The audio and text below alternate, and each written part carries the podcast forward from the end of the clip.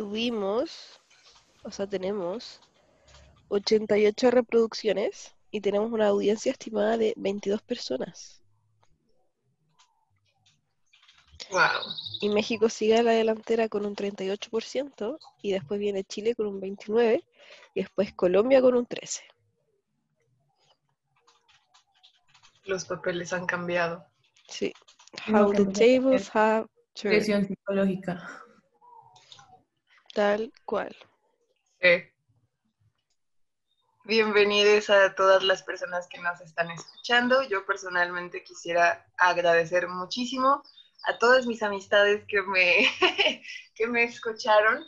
Disculpen por el chantaje emocional, pero vaya que funcionó. Le- les agradezco mucho. Neta, no, no me esperaba que tantas personas fueran a, a escucharlo y se los agradezco bastante. Yo quiero agradecerle a mi amiga Rihanna que me dejó presentar sus historias aquí. Después hablamos de eso y ella me, me contó que escuchó la cuestión y, y que tuvimos como hartos puntos de lo que coincidíamos. Así que te mando un besito, amiga, te quiero mucho. Yo quiero Y- saludar a mis papis. Espero que estén muy bien porque no me contestan. ¿Te escuchan tus papás, Tania? ¿No? ¿Te escuchan normalmente tus papás? ¿Te escuchan el No. podcast? De repente ya lo escuchan.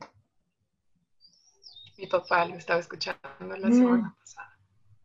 Sí, sí. Heavy, heavy. Entonces, eh, igual tal vez el, el día de hoy es, es un podcast que es, es un capítulo que es más family friendly, entonces si nos estás escuchando, papá, creo que hoy sí puedes quedarte a escuchar toda la plática. Bienvenido también. Ok, entonces chicas, les recuerdo de lo que vamos a estar hablando un poquito hoy.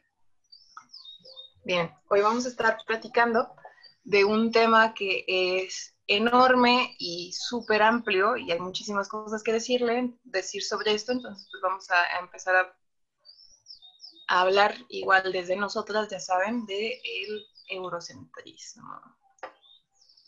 Y bueno, nosotras hicimos como que una lista de temas de las cosas que queríamos hablar, entonces no sé chicas si les gustaría como que esclarecer un poquito de por qué decidimos poner este tema o no sé, como que al- algún comentario introductorio para esto. A mí me encanta que Tania esté como tomando desayuno y pone como cara de sorprendida cuando presentamos los temas como si no lo hubiésemos discutido con ella antes. Amiga, siempre es bueno volverse a sorprender. por Es cierto, es cierto. Mm, Pues lo único que yo diría es que somos países que a lo largo de la historia se han definido a sí mismos.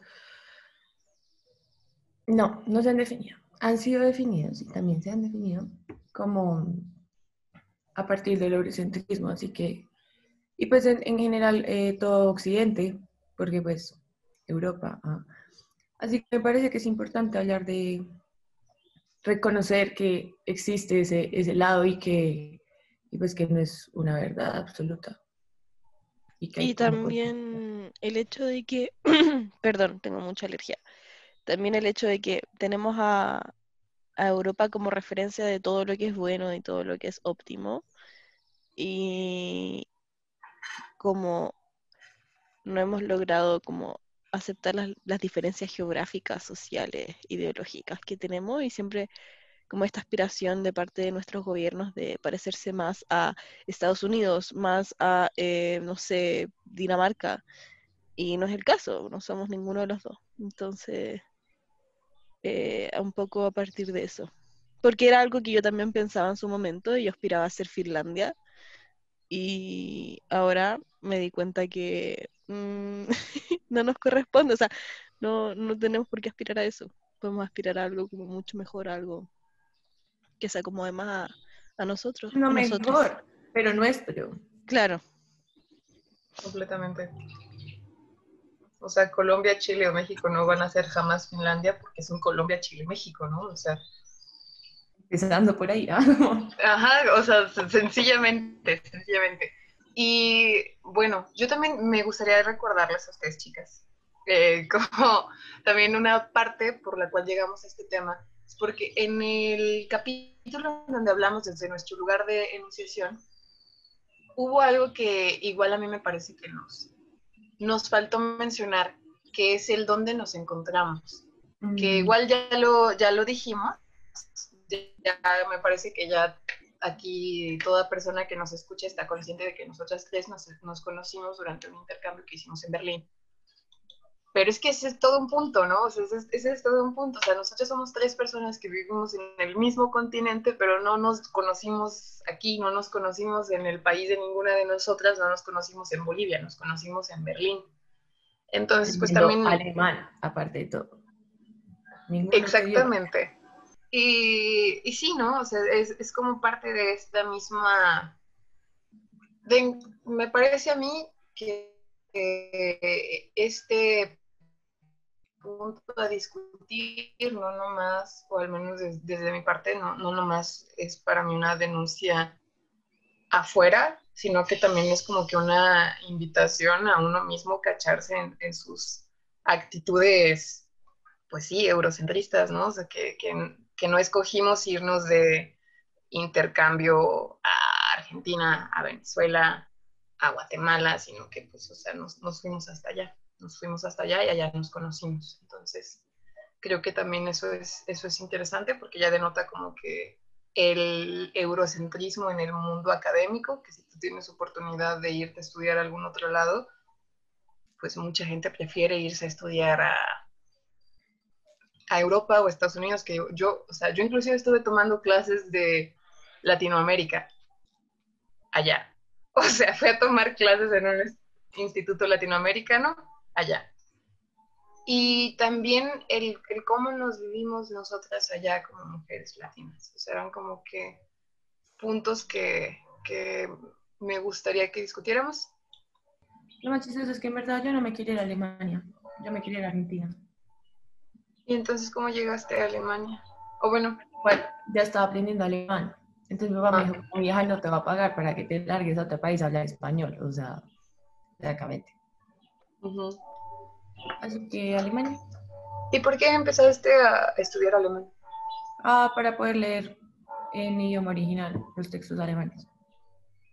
Ya.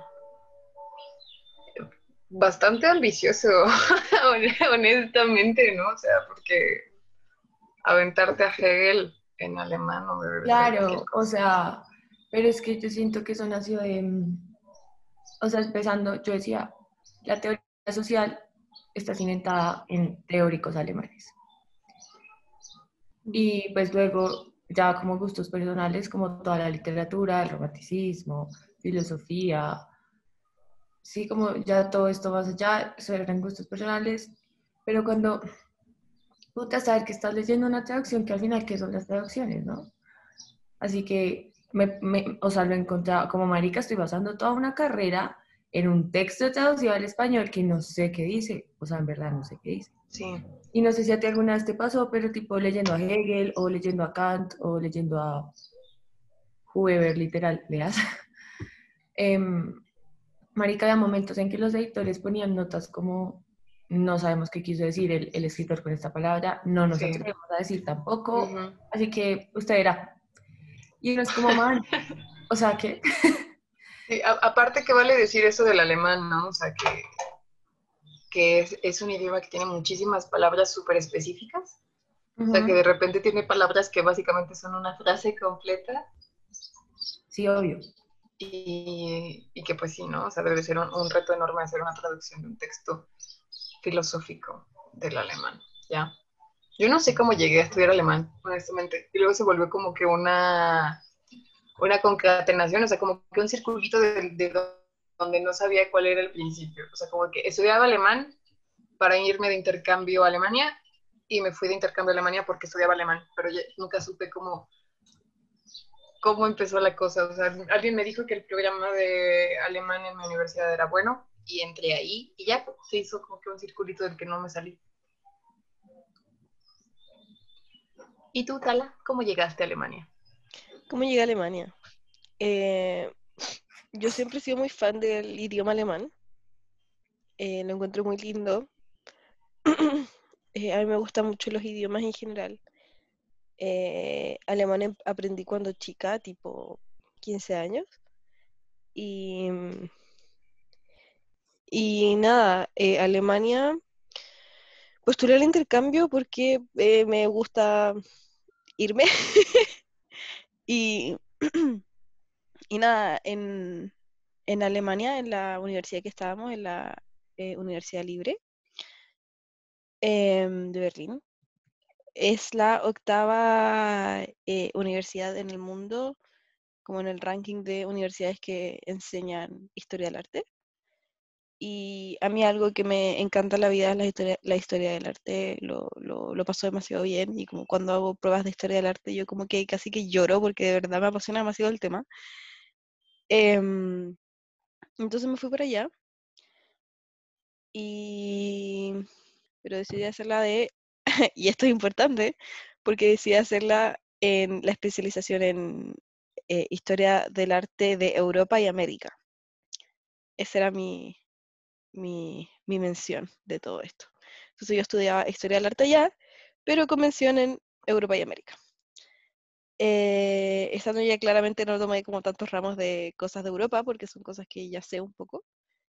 Eh, tomé un ramo de, o sea, un ramo es curso de una clase de historia del arte, socialismo y arte en África. Eh, y tomé otro que era eh, como ciencias del arte feminista. Eh, y sí, tengo mis aprensiones respecto a los cursos, pero todo bien. pero eso, por eso llegué a Alemania. Ok, y también, oye, nos debes, porque también les comparto a nuestros escuchas, que la Tala nos tiene prometido un curso precisamente sobre, el- no, no estoy muy segura de si es sobre la historia del arte desde una perspectiva feminista o la historia del arte feminista. Yo creo que sería más decir historia del arte desde una perspectiva de género, Ay, yo porque, me sobre eso. porque eh, y es algo que me viene a dar cuenta ya, la palabra feminista tiene diferentes connotaciones eh, acá en Latinoamérica y allá en Europa. ¿Por qué? Allá en Europa la, tasa de femicidios es mucho menor que allá, por que acá, por ejemplo. Entonces, eso no es un tema, ¿cachai? Acá claramente nosotras estamos exigiendo que no nos maten, así de básico todo el tema. Em, y allá tiene que ver un poco, y también tiene que ver como con el tema academicista, o sea, eh, lucha de oportunidades, em, la brecha salarial, ese tipo de cosas, ¿cachai? Que siguen siendo violentas, pero son unas cosas un poco más em, desde el punto de vista, yo diría como academicista que desde el punto de vista social.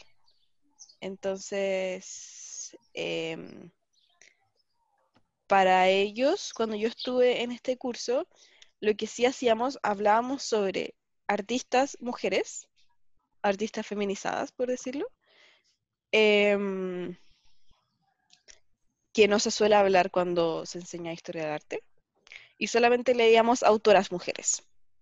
Entonces, por eso yo digo que es como con perspectiva de género, porque está todo lo que vemos está hecho con la perspectiva de una mujer, que no es algo común que se hace en, en la historia del arte. Pero, para mí, eh, la lucha feminista tiene que ser politizada. Y para mí este curso era como, como que se, se intentaba mantener al margen de todo lo político. Entonces, eh, o sea, era un buen curso, la profesora era claramente como lo mejor que había pasado en la vida y era muy, muy, muy seca, decimos acá, como muy genial, muy, muy como talentosa, no talentosa, pero de verdad como impresionantemente buena lo que hacía.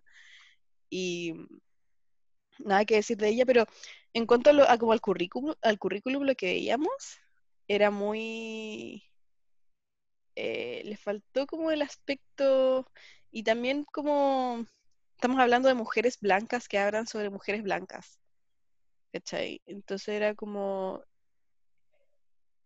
em, era muy distinta al final, era muy, era muy distinto a lo que yo estoy acostumbrada acá que- y lo que percibí, percibo y percibimos como feminismo.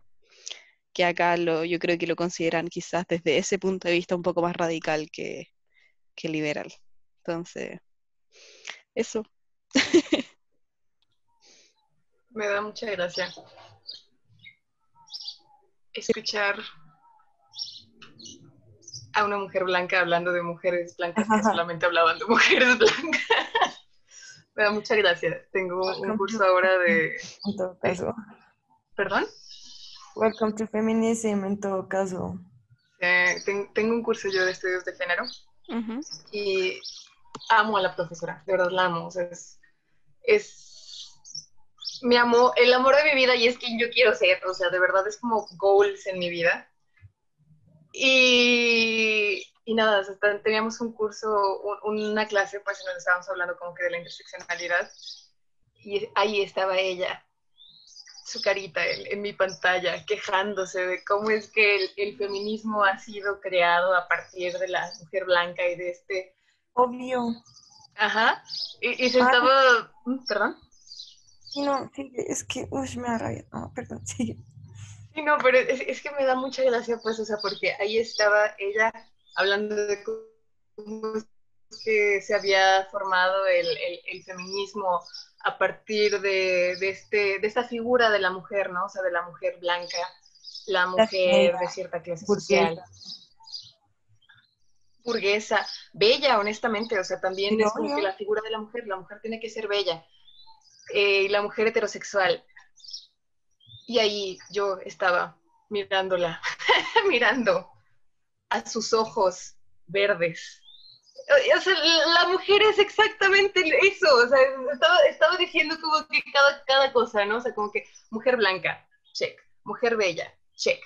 O sea, llegó hasta el momento de decir de que, o sea, como que describiendo ella la figura de mujer que ella encontraba que era a partir de la cual se había hecho el feminismo, se le estaba describiendo, y era como una mujer alta. Bueno, que, que la recuerde no es tan alta, pero, o sea, como que todas las cosas que iba diciendo era como que check, check, check, ¿no? O sea, y no sé, me, me resultó muy, muy gracioso escucharla criticar todo eso y cómo, cómo es que esos eran todavía los lugares.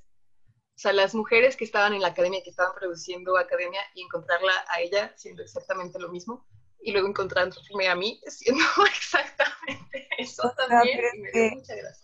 Esa es justamente la crítica, o sea, es la academia y es el privilegio, ¿sí me entiendes? Por algo, porque ella llena esas casillas, puede hablar de esto y lo puede criticar, que es pues el problema del feminismo, ah, o sea, en todo caso, es como... Así que, pues, y no, y de cualquier teoría social eh, que se malinterprete o se vuelva moda, o... Pero bueno, Que va precisamente con lo que vamos hablando, ¿no? Del, Sí, total. del eurocentrismo, que en, en- en todo lo que leemos, el sujeto, o sea, ya en feminismo estamos tomando una postura bien radical, que es decir que la mujer es sujeto, ¿no? Y el reconocer a la mujer como un sujeto. Pero en el feminismo, que ya tiene esta postura bien radical, aún muchos, muchos de los feminismos más antiguos, más clásicos y los que ahora son más reconocidos, pues siguen siendo unos feminismos muy, muy blan- blanqueados, muy e- eurocentrados. ¿Es that a word? Eurocentrado, supongo, ¿no? Aplica. Eurocéntrico. eurocéntrico, sí. Ya. Yo digo que sí, ah. Yo creo que eurocéntrico y eurocentrado no apunta a lo mismo.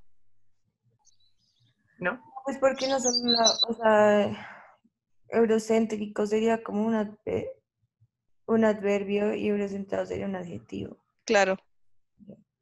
El feminismo en este momento se ha convertido como en una moda, ¿cierto? Todos somos feni- feministas y Ah, eh, el tema es que eh, como yo no rechazo tanto esa postura de que sea una moda, porque sí, yo creo que es algo que para que funcione tiene que estar en todas partes. Amiga, es que esa es la cosa. O sea, el problema de que las cosas sean una moda es que la gente no, no se informa. Claro. no se informa y no ve que claramente el feminismo es una teoría que acepta desde la raíz que tiene problemas y que, y que está inconclusa, ¿sí? O sea, la mayoría de, de teóricas feministas al final dicen como, pucha, no sabemos, de pronto por aquí no es. ¿Sí me entiendes? Y porque Butler termina diciendo como, pucha, en verdad no es el feminismo, es la abolición del género. ¿Sí me entiendes? O sea, las cosas, las, o sea, la gente tiene que... El problema de que está en todo lado es que se está, se está como estableciendo como un imaginario y de, y de qué tipo, como, como eres una vieja y no eres feminista. Pero es que el problema no, el problema al final no es quién es feminista o quién es machista, el problema es el sistema desde la raíz. ¿Sí me entiendes? Y como está literalmente atravesado por, por la binariedad y todo lo que eso conlleva, como los roles de género y las relaciones de poder que se establecen a partir de esto, más allá de quién es el que está arriba, si las feministas o los machistas, lo que sea. Si me entiendes que es, o sea, es una crítica muy fuerte que se le da a los movimientos hoy en día, como LGTB, lo que sea, y más que todo al movimiento gay, como como el hecho no es, no es introducirnos en el sistema, el hecho no es que, como lograr que nos acepten, el hecho no es volvernos los, sí, como cambiar de rol y volvernos los, como los verdugos del otro. El hecho es entender que es un sistema que trae problemas desde la raíz y que es lo que tiene que cambiar. Que no se establezcan relaciones a partir de tu género o, o sea, de ahí para adelante. Ya. ¿Sabes? Ahí me gustaría apuntar tres cositas. Primero es que igual hay que recordar y traerlo como que mucho en la mente y sacarlo a colación. Primero que, que es incorrecto que hablemos del feminismo como si fuese un, un bloque homogéneo que no tuviese sus... Exacto, ¿no? O sea, hablamos en este momento de feminismos y que bueno, cada feminismo va a estar proponiendo igual que cosas diferentes, ¿no? O sea, en, un, de manera, no sé, o sea, como común, me parece que casi podría decir yo que todos los feminismos lo que están buscando es la... Igualdad de género. Ya, sí, la, la, igualdad de las mujeres, ¿no? O sea, sencillamente desde el reconocimiento, que les digo que honestamente es algo muy revolucionario el decir, bueno, las mujeres son, son, son humanos, ¿no? Son sujetos.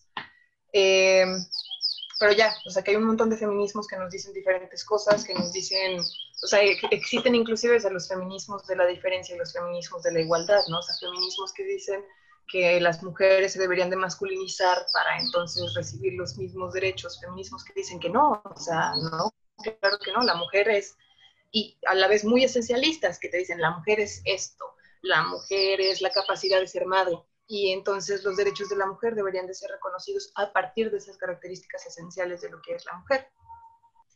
Eh, otro apunte que tenía de esto que dice que el feminismo es moda, y no sé, me, me, viene a la mente esta onda de que we should all be feminist, ¿no? Y ya hasta las, hasta las playeras en, en, en tiendas de este, el grupo Inditex.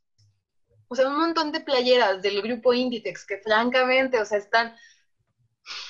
Si, si, no sabes para este momento, pues, que las, que las cadenas del grupo Inditex explotan muchísimas mujeres en su línea de producción, pues es que no quieres saberlo, ¿no? O sea, es que te estás haciendo menso, que no quieres darte cuenta de que eso es, porque te quieres sentir algo bien con tu conciencia al comprar tus productos. Ahora aquí en México estamos teniendo el, el Buen Fin, que es como nuestro equivalente del Black Friday. Entonces, saludes, saludos a todos los que estén ahí comprando cosas en Intex. No se laven la conciencia porque sí están ayudando a, a, mantener este sistema que esclaviza a la gente prácticamente. Y bueno, voy, voy como en la crítica de que el problema de que el feminismo se vuelva una moda no es que de repente todos, todas y todes lleguen a la conclusión de que sí, que las mujeres son personas y que las mujeres tienen derecho, sea, lo que más quisiera yo que, que, que de repente esto fuese una verdad aceptada universalmente.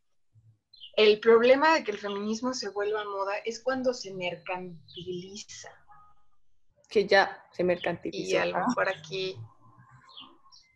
Ajá, completamente. O sea, aquí a lo mejor ya me pongo yo, yo muy marxista, pero se convierte el, el feminismo pues en, en, una mercancía que la gente quiere adquirir, que la gente quiere tener, porque... O sea, a mí, lo, lo que más me impacta es como porque ahora no solo son productos, sino... Uf, denme no, un segundo, perdón. Perdón. Eh, que, ah, bueno, que hoy en día que ya no solo compramos productos, sino compramos como ideas y personas, pues entonces los, esta gente como influencers, youtubers, es como feminista. ¿Sabes? Como las películas, o sea, como así. ¿Qué está viendo? Ah, ¿qué lo que...? Ah, retomé Grey's Anatomy. Y me, es que es gracioso, ¿sí? Como dependiendo del momento, van metiendo como un personaje, como negro. No, no, ahora, negro gay. Ahora, sí, vieja, vieja lesbiana. Ahora, asiática lesbiana, o sea, es como... ¿Y, y, y qué onda con todas las películas ahora siendo súper feministas? O sea, y vendiéndote un tipo de feminismo específico. ¿Sí me entiendes? Uh, uh, que uno queda como, de repente, ¿no? Ah. El feminismo liberal, ¿no? Que es Exacto. Muy vendible, muy vendible. Yikes. Sí, y pues sí, completamente eso es lo que tú estás diciendo, ¿no? O sea, que se venden las ideas, pero que son... Es que, pues no inventes, ¿cómo vas a comprar una idea? ¿No? O sea... No, igual manipulada al fin y al cabo. Exactamente, o sea, digo, güey, si compras una idea, o sea, el poder que le estás dando a otra persona sobre ti, ¿no? O sea, el poder que le estás dando de, de que ahora esa persona habla por ti. O sea, ahora, ahora lo que esa persona dice es lo que tú vas a repetir. O sea, ¿y qué, qué pasó acá con el proceso de, de, de, reflexión, de análisis, de crítica? Pues no, ¿verdad? Porque, y, y aquí es algo, o sea, el que de repente yo hago mucho, el feminismo en Instagram. O sí. sea, de que de repente, no sé, o sea, yo ya cambié mucho mi Instagram, me, me siento muy feliz porque de seis meses para acá o algo así, ya, ya, no, ya no mi Instagram es puras morras con este cuerpo hipernormativo que me hacía sentir muy mal de mí, de mí misma, que me hacía sentir muy mal conmigo misma. Pero ahora me, me doy cuenta de que he caído en, otra, de que de repente sigo como que muchísimas páginas que son feministas, pues, o al menos así se venden. Y, y, tienes como que estos pequeños bits and pieces de información. Y de repente nada más tienes como que una, una imagen. Uh -huh. Uf, antes que yo lo pienso demasiado, lo pienso demasiado, como que, bueno, ustedes saben, a mí no me gustan mucho las redes sociales, pero mm, claro, como que veo una página y de repente la sigo y, y, se llama feminismo, lo que sea, feminismo Latinoamérica, bla, lo que sea. Y luego de la nada, esta gente pone una, o sea, es, es una fracción de, de, una quote. Y, y ya, y ahí se queda. Y, y, el que la entendió, la entendió más o menos, pero es que ahí no se queda. Después viene la descripción donde literalmente manipulan la información a lo que quieran y cualquiera que no ha leído va a decir como, no, y, y, no solo lo hacen como, como con las teorías de género, también pues he visto que lo hacen mucho como con libros, con, o sea, teóricos, o sea, como randomly, incluso con noticias, y me parece que es tan peligroso, o sea, tan peligroso realmente como, porque la gente ya pues, o sea, ¿no? Esa, esa es la fuente de información. Es que sabéis que yo creo que es un problema como de la gringuización de la información un poco. Yo siento que es eso. Como, ah, sí, no, o sea, yo digo como todo el, todo el problema del, del, feminismo liberal, que yo siempre, no, no, la palabra no es rechazar, pero yo siento que es quizá demasiado como, se queda muy al margen, se queda muy en... Se queda corto. Es que ese es el tema, siento que es demasiado simplista para un tema que, como ustedes dicen, abarca tanto, ¿cachai? Y hay tantos, hay tantos como tipos de feminismo. Ay, no sé, es que no, no, como que me da mucha, no sé, me siento como ignorante en este momento. Em,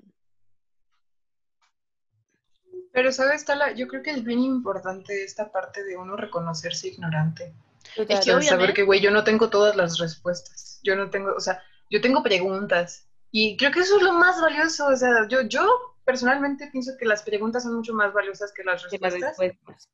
Ah, aunque no queramos, estamos, nos restringimos a de dónde venimos, ¿cachai? Em, y por eso me cuestiono también el tema como... Siento que la... Como todo este tema como de- del feminismo como de en imágenes, como el feminismo en como, no sé, en la niña astronauta, ¿cachai? Como ese tipo de cosas. Que bacán que una niña sea astronauta, onda, bacán por ella, de verdad, como muy feliz por ti. Pero mm, a mí algo que me molesta profundamente de la gente, de la sociedad, de, de cómo estamos viviendo la vida en este momento, es que tengan que pasar cosas para que uno tome acción. ¿Cachai? Como, no sé, a tu amiga la tienen que secuestrar y matar y violar para que, para que una se considere feminista, ¿cachai? Como que un, como tiene que ser tu hermana, tiene que ser tu amiga, tiene que ser eh, tu mamá, ¿cachai? Como para que puedas entender que las mujeres somos per- personas.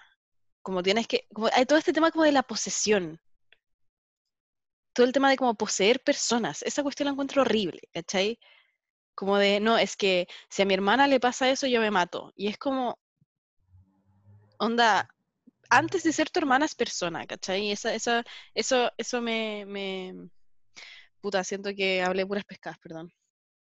No, amiga, pero, eh, o sea, cierto, es como esta contradicción de los derechos humanos, que es como si existieran derechos humanos, no habría la necesidad de establecer algo que se llame derechos humanos. Claro. ¿Sí me? Porque simplemente se respetaría y, y, y no, claro, o sea, es, es, no, y, y va muy al punto de lo que estábamos diciendo, o sea, desde que seas una mujer que cumpla estos requisitos, pues el feminismo vale para ti, pero si no, pues cagada, ¿sí? Como, y que también va muy cogido de la mano con la interseccionalidad, o sea, que, que a mí me parece que es lo más duro, o sea, francamente, está, o sea, encasillarse en, un, en una idea y más, yo, yo siento que todo lo que estábamos hablando apunta mucho a que hoy en día hay muchos feminismos, pero también hay muchas cosas que se, como que se cubren de la palabra, ¿sí?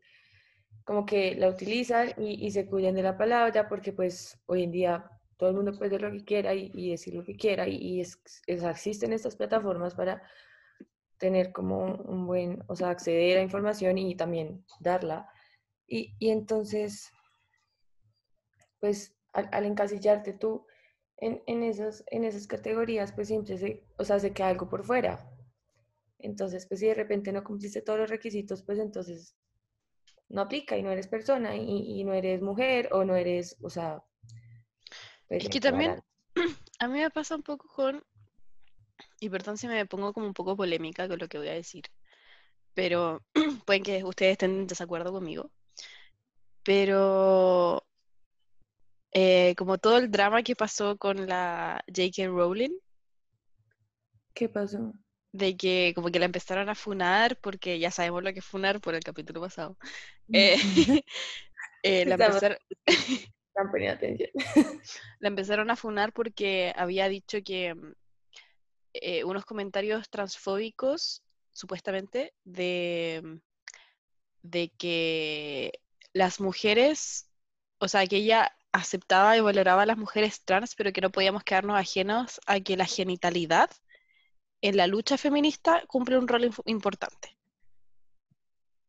De que al final hay muchos, em, ¿cómo se llama? Hay muchos hombres trans que aún presentándose en sociedad como hombres, siguen siendo violentados eh, porque para ciertos sectores de la sociedad siguen siendo mujeres, ¿cachai? Por el, por el tema de su, genitalidad, ¿cachai?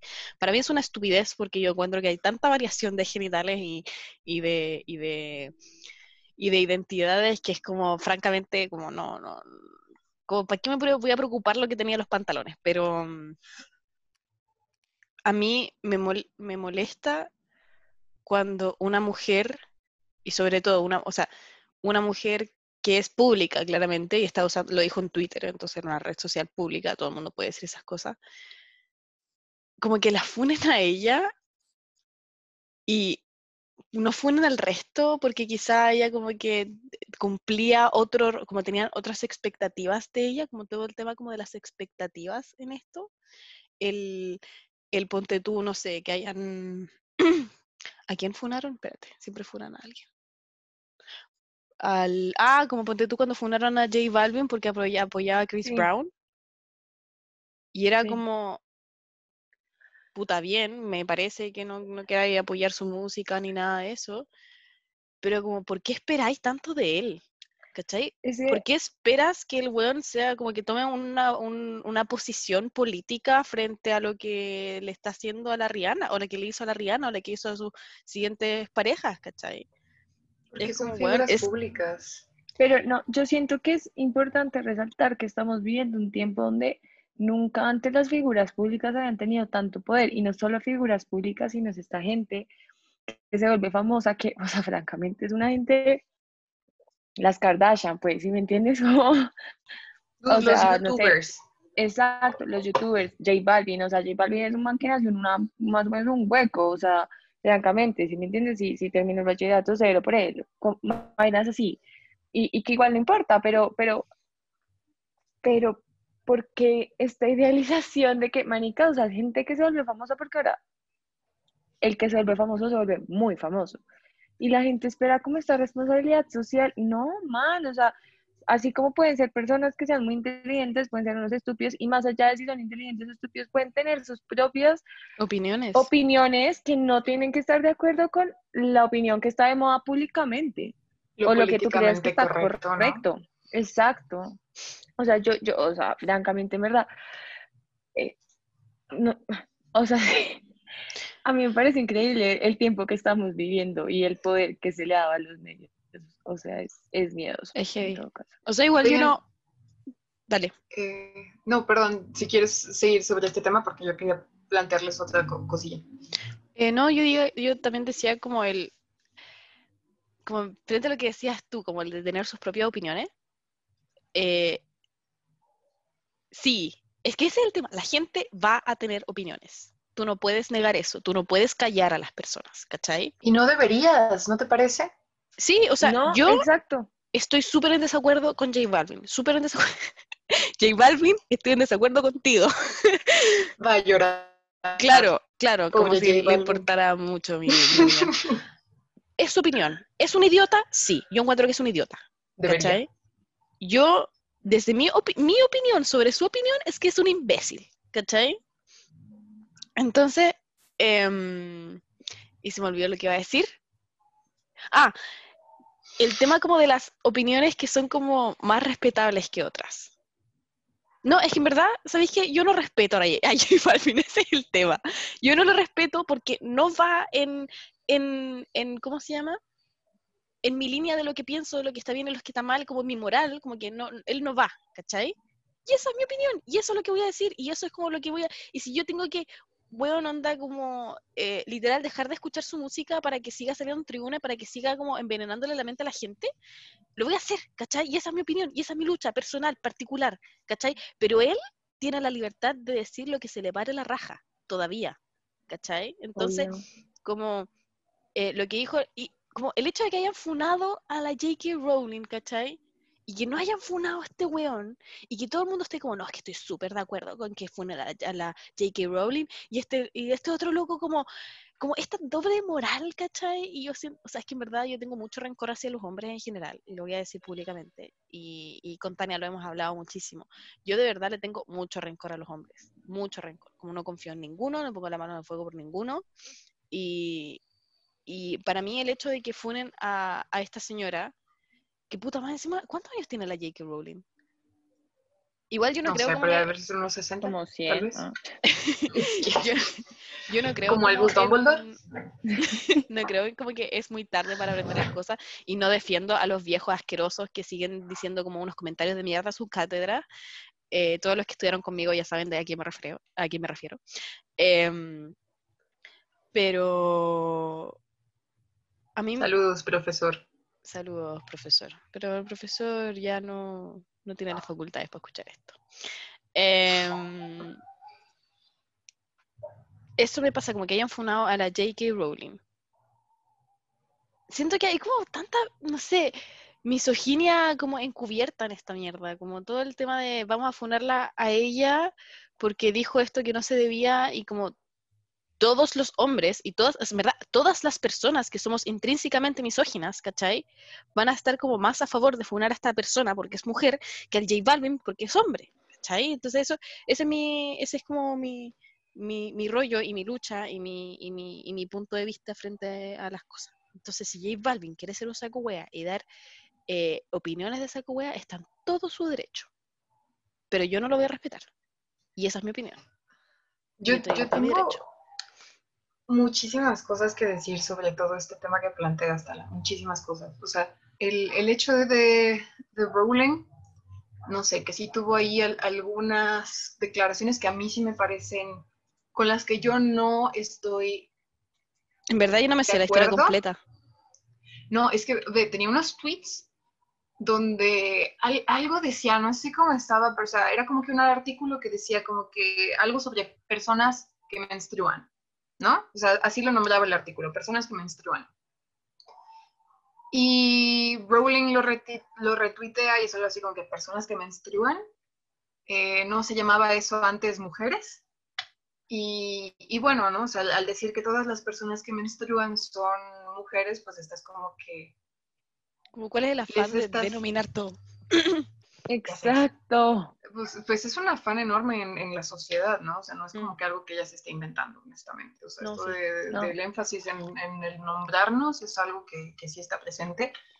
Pero digo, eh, Pues el- al ella, al, al ella decir que, que todas las personas que menstruan son mujeres, pues está negando a los, a los hombres trans, ¿no? Que aún menstruan. O a las personas no binarias que, que viven en un cuerpo que menstrua, pero no se identifican como mujeres, ¿no? O sea, y, y esa parte yo sí la... Aparte yo no la conocía. Me Es todo un la rollo, es todo, todo un chisme, o sea, ya sacaron muchos tweets diferentes. Te digo, hay, cosas que entiendo, hay cosas que no entiendo, y hay cosas que sé y hay cosas que no sé, pero te digo, es, es- ese tweet en específico sí me parece que al menos para mí, y así como tú dices, o sea, dentro de mi belief system no va, pues, o sea, eso no va, Claro. no va a decirle a alguien, tú eres o no eres, o sea, yo no tengo ninguna pinche autoridad para decirle a alguien, esto eres tú, ¿no? O sea, yo lo único que puedo decir es yo en mi cuerpecito, yo quién soy. Yo no le puedo decir a alguien más lo que es o lo que no es y no voy a hacer una generalización de que, pues, o sea, tienes estos genitales, por lo tanto eres esto. Pero, pero no sé, a, a lo que vas de todo este hate que ha recibido la señora, pues, pues evidentemente estás dando ahí un, en, la clave en la misoginia, ¿no? O sea, en que la mujer recibe muchísimas más críticas por cualquier opinión que pueda dar que las que va a dar un, que las que va a recibir un hombre. Y que afectan directamente a su carrera profesional. Y eso es lo que yo encuentro como, como, no sé, ya, dale. No, sí, o sea, eh, claro que las mujeres son juzgadas con otra, con otra vara, ¿no? Eh, hablando de, lo que decíamos de, de los, las publicaciones en Instagram feministas, un día Bicho compartió una publicación que se me hacía muy buena, que era como que cómo acabar tu carrera de actor o actriz o estrella, lo que gustes, ¿no? Y pues se ponían como que cosas que habían hecho los hombres versus cosas que habían hecho las mujeres. Y creo que igual esto salió alguna vez en Bojack. Pero cómo es que los hombres tienen muchísimo más margen de lo que puedan hacer y pueden hacer cosas terribles, francamente terribles. O sea, güey, o sea, yo, yo no entiendo cómo es que Chris Brown sigue siendo una figura pública. No lo entiendo. O sea, no, no entiendo cómo es que todavía hay gente. Y yo no me sabía la onda del J Balvin, pero honestamente yo no sé cómo es que todavía hay gente que lo apoya como que consume lo que él hace. No lo entiendo. Para mí eso no, no lo entiendo, no entiendo cómo es que eso puede pasar. Y si una mujer hace algo, no sé, en ese, en ese post que compartió el dicho, venía un ejemplo como de Catherine Hegel, ya que hablábamos de Grey's Anatomy. Güey, le partieron la carrera totalmente. Le porque- partieron ¿Por qué? la ¿Por qué? carrera. Qué gono. por dos cositas. Primero, como que dijo que su rol en, en Grey's Anatomy, se- según I don't know, mucho chisme aquí. Eh, dijo que Yo- su rol en, en Grey's Anatomy como que no era worthy de ganar un Emmy. Y la había nominado para un Emmy. Exacto. No, a la, sí, como que la han nominado, le han dicho como que me había ganado y la vieja se retiró. Dijo como, Oye, ¿y cuál es esa? Perdón. Easy Stevens, la güerita, Ah, la sí, rubia. son todas güeritas. Sí. Bueno, la más rubia. La, la que sale también en esta de en esta película de que se mueren los amigos, ¿o no? sí, y el bebé, ella. Sí. Ay, no sé esa película. El que la había Sí. Hace bajo el mismo techo. Pero luego hace otra película que creo que se llama Ligeramente Embarazada Ah, también. o algo Ah, así. esa no la he visto. Es re mala, no la vean. Demasiado. Uf, demasiado. No, es una cono. ¿Por qué? ¿no? ¿Por, por qué, Tania? Porque es terrible. No, es demasiado sexista, demasiado. Es como. horrible. Y, y, y, y francamente, las películas que hace ella son como bien. Pucha, la, o sea, heteronormatividad, la misoginia, el machismo, pero expuesto como en. Y yo digo, uno porque aceptaría ese trabajo. Pero bueno, Es que igual, es muy buena actriz. ¿ah? Como, Pero espera, es que la cosa, otra de las razones por las que la cancelaron es porque ella salió a decir eso. Es porque Sí, ella salió a decir sí. eso de ese después de papel ligeramente embarazada. Ella salió a decir que encontraba que la película, o sea, que no le gustaba la manera en la que representaban a las mujeres en esa película, ¿no? Claro. Y que dices, bueno, ¿por qué, ¿por qué te prestas a eso? ¿Dinero?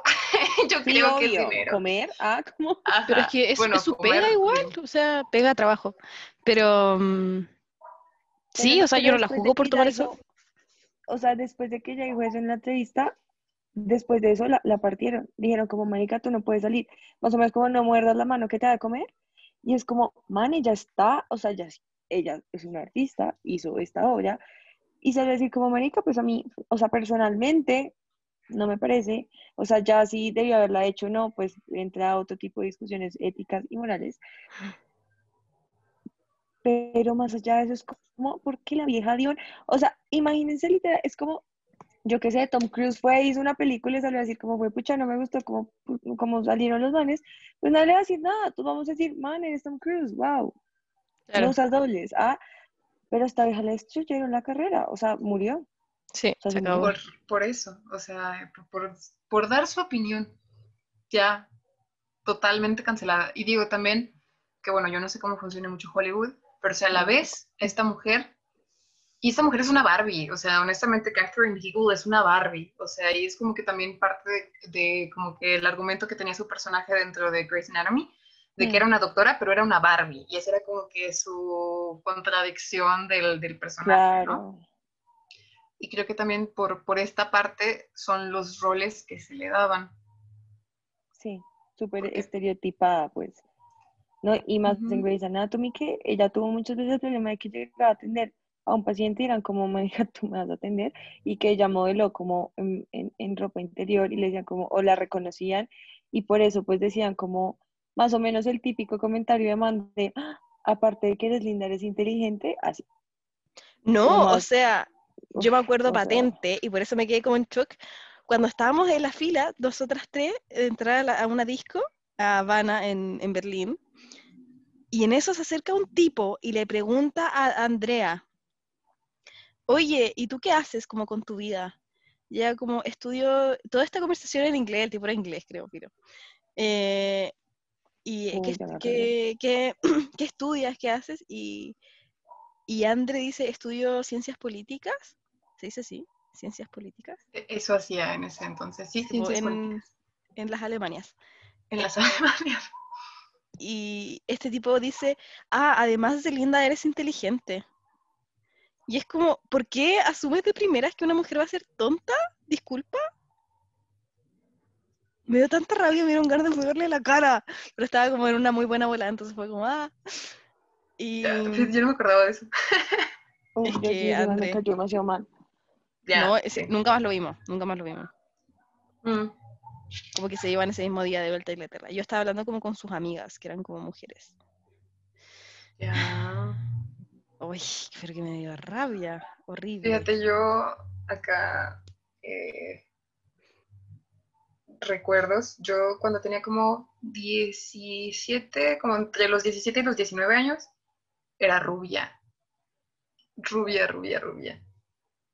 Y cambia muchísimo cómo te cambia, el- cómo te trata la gente, ¿eh? O sea, de verdad que sí, no lo sé, o sea, yo sí lo experimenté muchísimo, de que el día que llegué rubia, de repente era la rubia, ¿no? O sea, como que todo, toda la gente esperaba que se cumpliera en mí este estereotipo de la rubia estúpida y la gente así te trata. ¿De verdad? Sí, sí, de verdad que sí. O sea, yo, em, la verdad es que me considero alguien intel- inteligente, o sea, sí lo, sí lo digo, sí me considero alguien inteligente, pero o sea, inicié el semestre con, con el cabello rubio. Y fue, o sea, de verdad que tenía que luchar para que sencillamente se me diera la palabra. O sea, sencillamente para que me permitieran hablar en clase. Ay, qué horrible.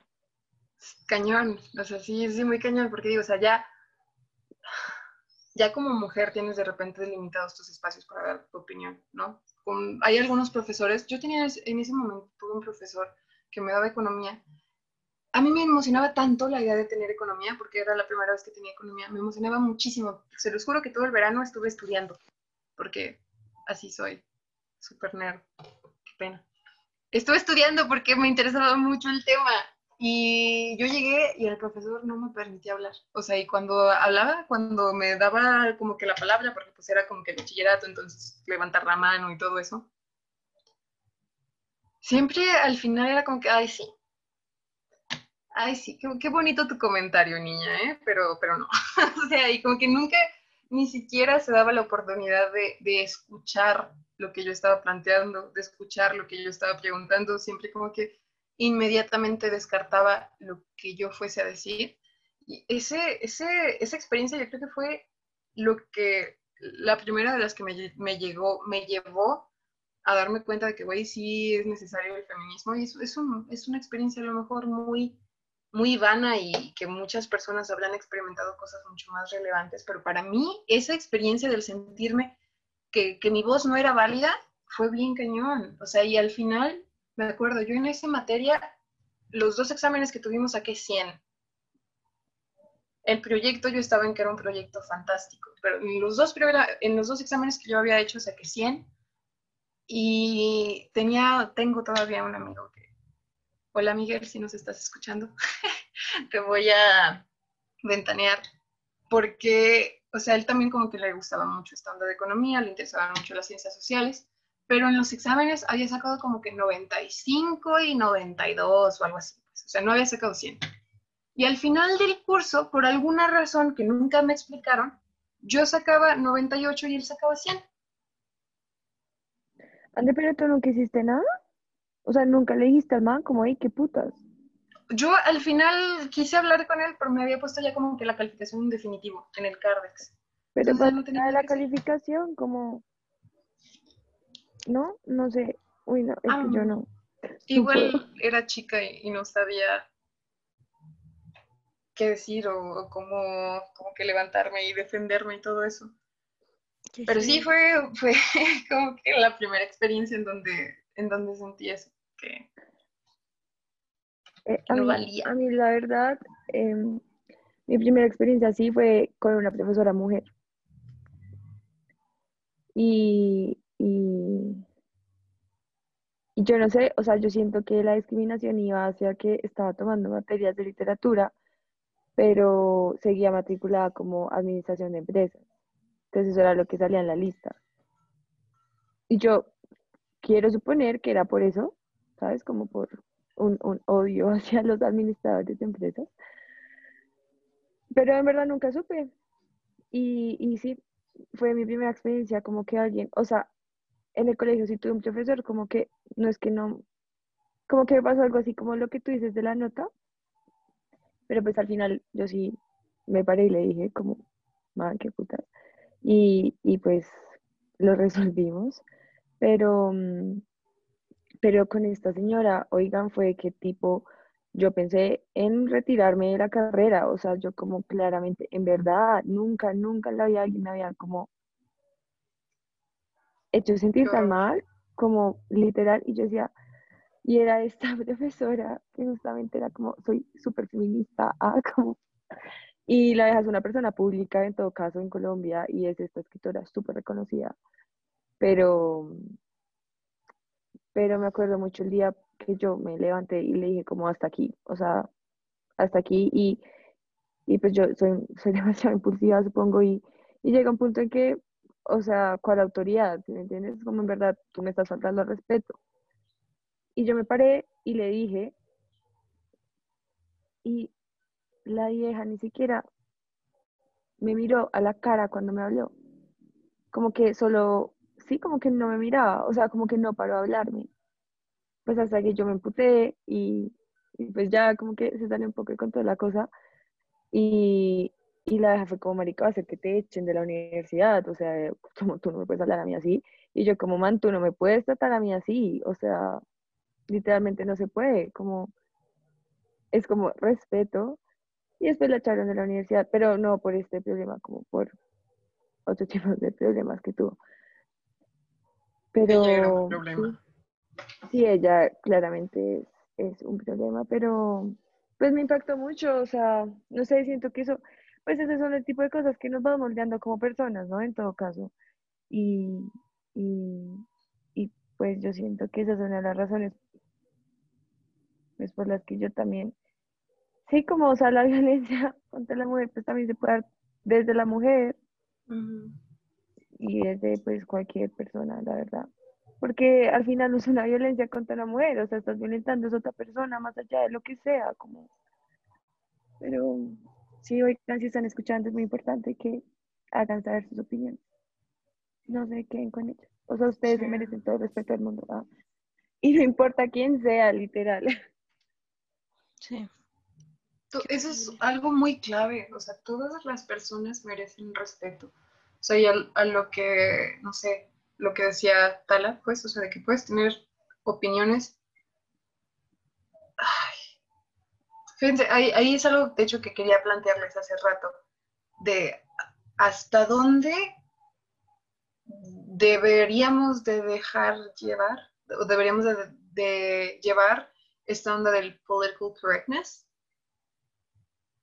y el free speech, o sea, como las cosas que son políticamente correctas o la libertad de, hablar, o sea, porque iba a decir, pues, ajá, de expresión, gracias que iba a decir, pues, o sea, que, puedes tener opiniones diametralmente, diametralmente opuestas a mí, pero igual eres una persona e igual mereces el respeto. Pero sí creo que debe de haber como que una línea entre lo que son opiniones mm.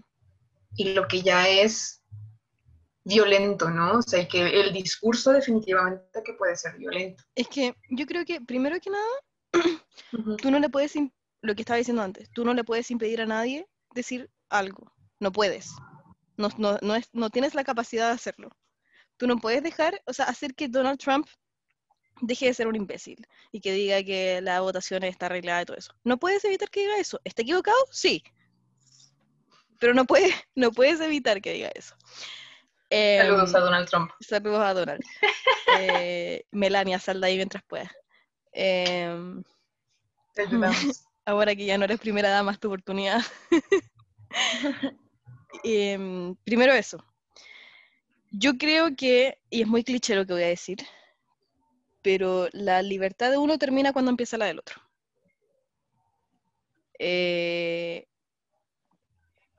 de nuevo, tú no le puedes decir a nadie que no diga algo, pero tus comentarios sí pueden ser violentos. Los comentarios de esa persona sí pueden ser violentos. Si tú vulneras la libertad de la otra persona de ser quien es, por ejemplo, de expresarse como quiere expresarse,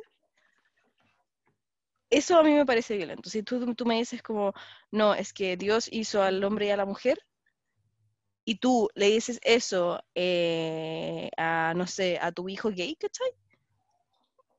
Ahí estás vulnerando su derecho a ser quien es, ¿cachai? Entonces yo creo que la libertad de expresión, una cosa es la libertad de expresión y otra cosa es eh, el, el sacohueísmo al final, como el, el nada, el, ay, espérate, se me olvidó la palabra. El como ser un, un irrespetuoso y un irresponsable, ¿cachai? Como no es que estoy en contra de la gente gay, ¿cómo vas a estar en contra de la gente gay? La gente gay ya está, ya fue, está ahí, está pasando, no puede estar en contra de... Es como, ay, estoy en contra de los árboles. Es como, puta, pues muy en contra puede estar, pero los árboles van a seguir existiendo, ¿cachai? Entonces, eso, ese es mi, ese es como mi, mi límite. Y eh, por eso mismo decía, como J Balvin puede decir todo lo que puede defender todo lo que quiera, weón, a, a este loquito al Chris Brown, a, a Harvey Weinstein si quiere, lo puede defender. Él lo puede defender si quiere. Pero yo no voy a respetar su opinión. Yo voy a seguir diciendo que es un imbécil, voy a dejar de escuchar su música si es necesario, ¿cachai? Voy a dejar de venderlo, voy a dejar de, estar de apoyarlo, de, todo. Y esa es mi, acción ante todo esto. Les, les voy a, a platicar, igual, no sé, a lo mejor ya se los había platicado yo cuando estábamos, porque es algo que pasó cuando estábamos allá. Eh, y me dicen ahí ustedes qué piensan, porque fue un suceso que la verdad que sí a mí me, me causó mucho conflicto. ¿Se acuerdan que cuando estábamos allá hubo una semana que fue como que una semana de huelga por esta onda de los Fridays for Future y fue una semana como de de huelga en contra del cambio climático. Bueno, o sea, no como que estábamos protestando en contra del cambio climático. Era como para que las autoridades tomaran... Exactamente, acciones, o sea, exactamente, precisamente. Y hubo este evento, o bueno, se había como que planteado un evento que iba a darse precisamente ahí en el Instituto de, Estudios Latinoamericanos, en el AI, que era, se llamaba Gender, Nature and Body.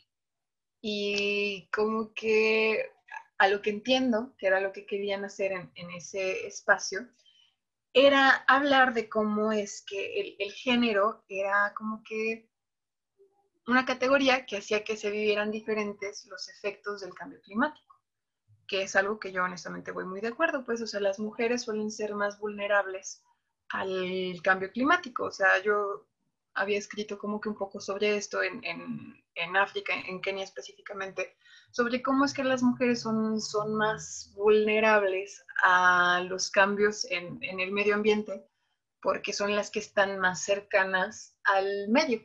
O sea, por ejemplo, las mujeres son las que tenían que, o sea, las, las que tenían que conseguir agua para tomar y que, pues bueno, si el agua está contaminada, entonces pues la tienen más complicada. Las que tenían que conseguir la leña, las que tenían que conseguir la comida, ¿no? Finalmente, que es algo que viene así, literal, de la tierra.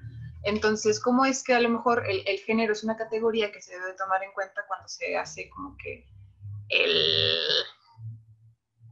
el análisis sobre el cambio climático? Me parece que eso era como que lo que tenían pensado. Y bueno, sí, se llamaba, Gender, Nature and Body. Y en ese, o sea, se publicó, ya ven, como que el calendario de lo que cada universidad iba a estar haciendo. Y salió una señora que es parte del AFD, que acá como para quien no esté familiarizado con el AFD, es un partido muy feo, yo diría. Es, es como el, el, primer partido nacionalista en Alemania desde el último partido nacionalista en Alemania, que pues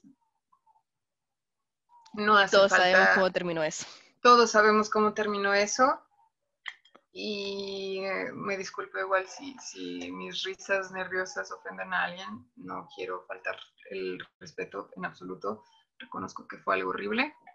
Pero bueno, así señalarles lo que es el AFD. Pues es el, el primer partido nacionalista que llega al Parlamento alemán después del, del último, ¿no? Y sale esta señora que se llama, bueno, Beatrix von Storch, sale esta señora, que aparte es una señora que se ha posicionado como que muy en contra de los derechos de las personas LGTBQ y eh, no sé, o sea, como que terrible la señora, ¿no? También muy en contra de los feminismos, todo, todo, en contra de todo lo que se podría estar en contra, ¿no? Y sale y sale a decir que, así como que muy irónicamente en Twitter, a decir, a género, naturaleza y cuerpo, ah, veamos, iré, y como que se autoinvitó la señora a ir a esa, se autoinvitó, pero digo, a vez era como que un evento que estaba completamente abierto al público, ¿no? O sea, todo el mundo podía ir a, todas estas madres que se hicieron allá.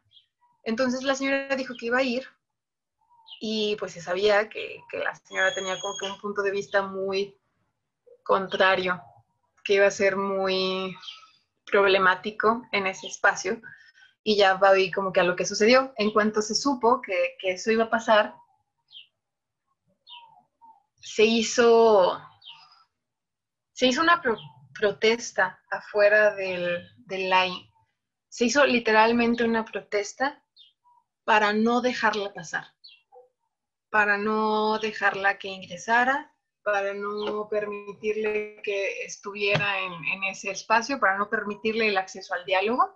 Se hizo pues así la, la protesta, había como que pancartas que decían el Instituto Latinoamericano en contra del fascismo y así todo el mundo estaba cantando afuera de que todos juntos en contra del fascismo. Y total, o sea, se, hizo todo esto para que la señora no tuviera el acceso al espacio, al espacio del diálogo y al final se canceló la mesa, se canceló el, la ponencia, se canceló el espacio de diálogo, todo para que ella no tuviera el acceso a este espacio de diálogo, porque se hacía como que el argumento de que eso no era free speech, sino hate speech. O sea, que, que ir y decir que los homosexuales no tienen derecho, que la mujer tiene que estar subordinada, que eso ya no califica como free speech, sino como hate speech. Y llego también como a, a, la figura que tiene Alemania, que precisamente, pues, o sea, pensando en, en lo que ya, como un poco enmarcado en, en, la eh, figura de, de la paradoja de la tolerancia de Karl Popper, cómo es que después de, que, de tener un, sistema democrático abierto en donde cualquiera pudiera llegar al, poder, y pasó lo que pasó, pasó que llegó un grupo fascista que acabó con la democracia y aparte hizo, pues se encargó de hacer una de las peores tragedias de la humanidad, tienen algo que se llama Verhafte-Demokratie, que es una democracia que supuestamente se cuida a sí misma al no permitir que entren este tipo de grupos, al no permitir que, que los grupos que pudieran poner en, en peligro a la democracia que no entren al gobierno. ¿Qué piensan de eso? O sea, a, a, mí fue algo que me causó mucho problema porque al final, te digo, yo fue muy curioso porque de repente en una clase como que nos pusieron que, ay, bueno, va a venir esa señora y como que era lo peor del mundo y güey, yo no estaba muy interesada, inter, enterada como que de política alemana, yo no sabía quién era esta señora ni por qué era un problema, luego tuve que hacer como toda mi investigación, pero de repente ir a la protesta se convirtió como que en una excursión de la clase, entonces fuimos toda la clase allá afuera a la protesta. Y al final yo no sé si lo que hicimos estuvo bien. Y yo no sé cómo manejas eso, o sea, cómo, cómo manejas sea, porque igual estos grupos populistas de derecha, mucha de la lógica es que están excluidos, que no se que no, que no sienten, no se sienten representados en la política tradicional. Y pues está muy, está muy cañón argumentar que sí están representados en la política tradicional cuando literalmente haces un plantón para que no ingresen a los espacios de diálogo y no sé, a mí me causó luego eso pues mucha problemática, ¿no? Como que, ¿dónde marcas la línea de lo que es como que sencillamente como que tu derecho a la libre expresión, donde ya debería de ser considerado como hate speech y por lo tanto no les deberías de dar un espacio, o si honestamente, aun cuando les reconozcas que es hate speech, deberían de tener un espacio, porque así es la democracia y en la democracia todo el mundo tiene que tener un espacio para hablar. No lo sé, me, me causó mucho problema después esta onda, o sea, porque Mm. entonces, ¿qué? O sea, digo, es una universidad, ¿no? Se supone Sí, que la universidad es, es el espacio donde deben de, donde debe de haber espacio para todos los pensamientos. Y si la universidad se pone así, Es que ¿O yo no? creo que igual tiene que ver con el espacio. O sea, hay espacios destinados para ciertas cosas. Yo soy muy creyente del espacio en general, como soy muy em, eh, respetuosa con el espacio, eh, como soy muy ubicada, esa es como la, la, la palabra más coloquial. Como estamos, esto fue en la, la FU, ya, la FU, que es una universidad que es conocida por sus pensamientos alejados de la derecha, ¿cachai? Revolucionarios eh, como para el, el- el- el imaginario europeo, ¿cachai? Em, y esta señora se va a meter para allá. Claramente no la quieren ahí, claramente, y qué bueno que haya sido como solamente una protesta de que hayan dicho como no, no queremos que entre el fascismo a la universidad. Qué bueno que haya sido so- solo eso, porque eso es esa es la voz del pueblo, ¿cachai? No quieren que esa señora tenga voz ahí porque no, no, no, no va con los ideales que plantea la universidad, ¿cachai? Entonces, ese, eh, yo encuentro que de la misma forma que los de la ultraderecha protestan por cosas que yo no estoy de acuerdo que protesten, como con el, no sé, eh, en contra de la educación sexual integral, fuchi. ¿Por qué ¿cachai? eso la derecha? si eso, si ellos van a protestar en contra de eso, yo siento que ellos están en todo el derecho en protestar de que no entre la Beatrix a, a la universidad. ¿Cachai?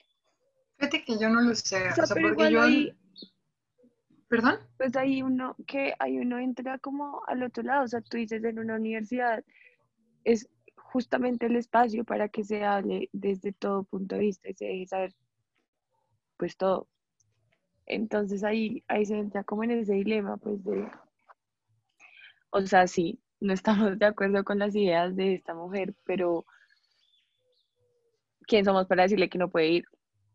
Es que es eso, ¿sabes? O sea, que puedes no estar Y de además acuerdo. es una universidad pública.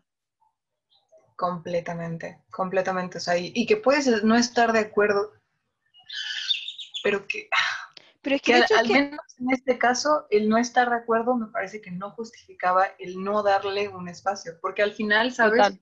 O sea, a- al, al final, güey, fue, fue un, un show mediático, porque, o sea, tenías afuera de la universidad a un chingo de muchachos, o sea, un chingo de jóvenes universitarios con sus pancartas, literalmente, o sea, literalmente bloqueando la entrada para que esta señora no fuese capaz de entrar.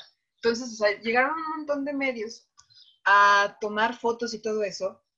Y, y te digo, o sea, que para mí finalmente fue como que un, un ataque mediático, porque ahí quienes se veían como los intolerantes, ahí quienes se veían como los que no quieren escuchar otra cosa, como los que literalmente estaban cerrando espacios, pues eran los estudiantes. los- sí, es que eso es por eso. O sea, pucha, estamos en la democracia, ¿sí? Y, y si uno defiende, sí, o sea, si ustedes dicen cómo está, yo creo en la democracia y se defiende esa eh, postura política, mental, imaginaria, lo que sea. Ujú. Pues o todos en la cama o todos en el piso. Y por algo su partido volvió al parlamento alemán, ¿sí me entiendes? O sea, la deja tampoco es una parecida de la alcantarilla, pues, o sea, o sea, son voces. Son voces que hay que escucharlas, así sea para decir, esto no me parece.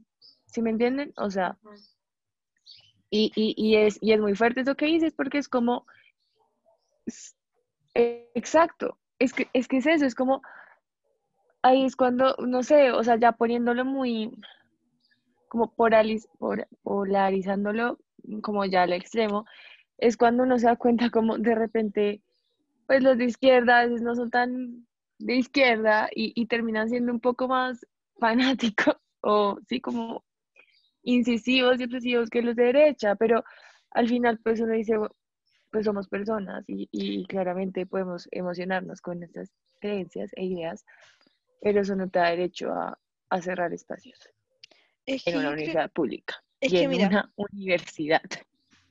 Eso, y siguiendo con lo que usted, sí, eh, concuerdo con que los espacios deben estar abiertos para todos, pero es que yo me lo planteo así. Esta señora tuvo la voluntad de ir a la universidad. Bien, perfecto, fue a la universidad. Fue con su, no sé, su, no, no sé si tendrán como alguien con seguridad que los acompañe, algo así. No fue, Bueno. ¿eh? al, al final ni se presentó. Al final ella tuiteó así de que las fotos de la manifestación que se estaba haciendo afuera y ella misma en, en su tweet decía así como que mm, alguna madre así como que muy libre, es Universidad Libre de Berlín. Donde no se puede haciendo. hablar. ¿Quién es el fascista? ¿Quién es el que está cerrando espacios de diálogo? ¿Quién es Bueno. el que no quiere hablar? Pero Ok, ese, eso es lo que, lo que les quería. Pucha, es que en verdad yo estoy como tan en contra de lo que. Yo, mi, mi- mira, todas las opiniones vertidas aquí son completamente subjetivas, primero que nada. Claro. Nada de lo que hablamos aquí es objetivo. Nada es objetivo. Así que, Nada en la vida es objetivo. sí, por eso. Entonces, desde mi punto de vista, esa señora tuvo la. Antes de que se, antes de que pasara todo el tema de la protesta, tuvo la voluntad de ir. Y todas estas personas que protestaron en contra de que fuera, tuvieron la voluntad de no querer que fuera, ¿cachai? Em, por, el otro, por otro lado, la universidad, que es donde se forma la gente, eh, No, en la universidad no se forma la gente. La gente se forma solita. En la universidad estudian. Pero igual que, o sea, la universidad Yo- es yo- un yo- espacio muy político, ¿no? No, to- total. Pero te yo quería hacer. Pero no tienes que ir a una universidad para formarte políticamente. No necesariamente. O sea, yo siento que uno políticamente se va formando toda la vida. Pero, te digo, o sea, Pero- como, perdón, corto, o sea, yo como estudio en, en un campus que es específicamente de ciencias sociales, güey, está bien cañón que seas de derecha y está bien cañón cuando literal, ay, extraño mucho el campus viejo, porque en el campus viejo, o sea, literalmente, o sea, de que teníamos murales de Marx, murales de Engels, murales de los revolucionarios mexicanos, que fue una revolución socialista, o sea, está cañón que seas de derecha cuando tienes estos espacios. sí, po. Claro. No, pero lo que yo decía era como más que, sí, el tema de la formación de las personas, ya sí, coin- coincidimos que la gente va, no se forma en las universidades, sino que eh, estudia en las universidades.